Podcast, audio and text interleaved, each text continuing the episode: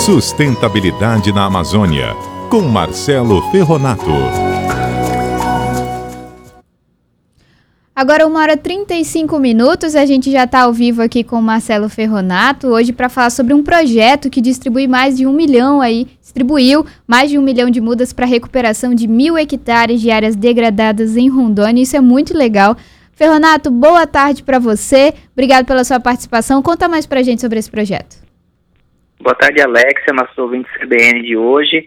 É, então, agora, nesse em primeiro semestre do ano, vários frutos é, de projetos que foram desenvolvidos no ano passado, né, e que estão em desenvolvimento ainda, é, estão sendo apresentados para a sociedade agora. Infelizmente, tem toda essa tragédia da questão do Covid que está acontecendo Sim. e acaba pouco parecendo essa informação. E aí, o, esse resultado é do projeto Plantar, que é um projeto realizado aí por três organizações não governamentais, que é a Rio Terra, a Ecoporé e FETAGRO, e que já produziu e entregou, distribuiu gratuitamente para agricultores familiares em 12 municípios do estado de Rondônia mais de um milhão de mudas de espécies florestais que vão ajudar aí a recuperação das áreas de mata ciliar, é, implantar projetos produtivos sustentáveis como lavouras de açaí, de cupuaçu, de cacau, então, com a finalidade de regularização ambiental de propriedades rurais, para que elas fiquem de acordo com a lei florestal, né, com o novo Código Florestal. Dentro do que se diz lá no, no, no Código Florestal, que é o Programa de Regularização Ambiental. Então, assim, é, mais de 800 agricultores já foram atendidos no decorrer do projeto com essa com esse projeto e com essa distribuição dessas mudas e que recuperam aí áreas de um a dois hectares mais ou menos em cada uma dessas propriedades rurais.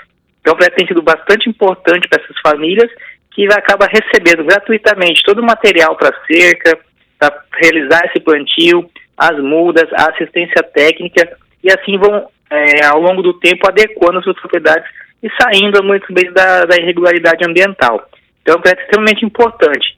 E quando a gente fala das mudanças climáticas, por exemplo, o plantio dessas um milhão de árvores e o crescimento delas ao longo do tempo pode estar retirando aí da atmosfera, né?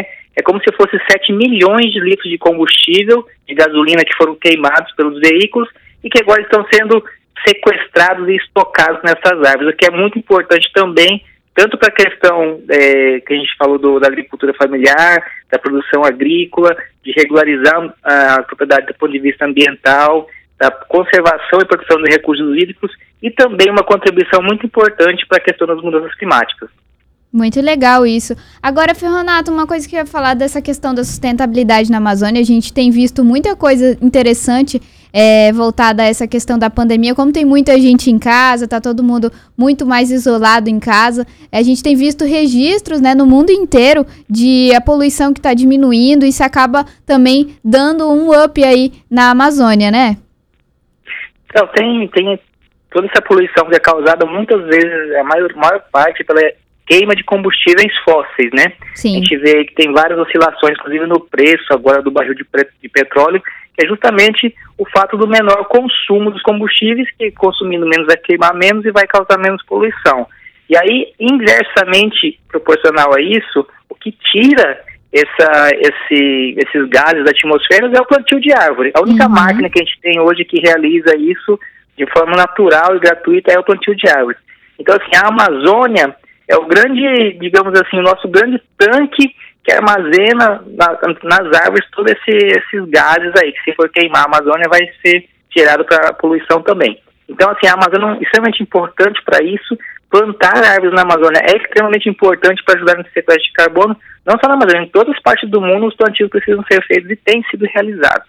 Então, Muito assim, legal. a pandemia também tem reforçado a importância da Amazônia nesse aspecto, além da questão atmosférica e da, das mudanças climáticas, também da biodiversidade.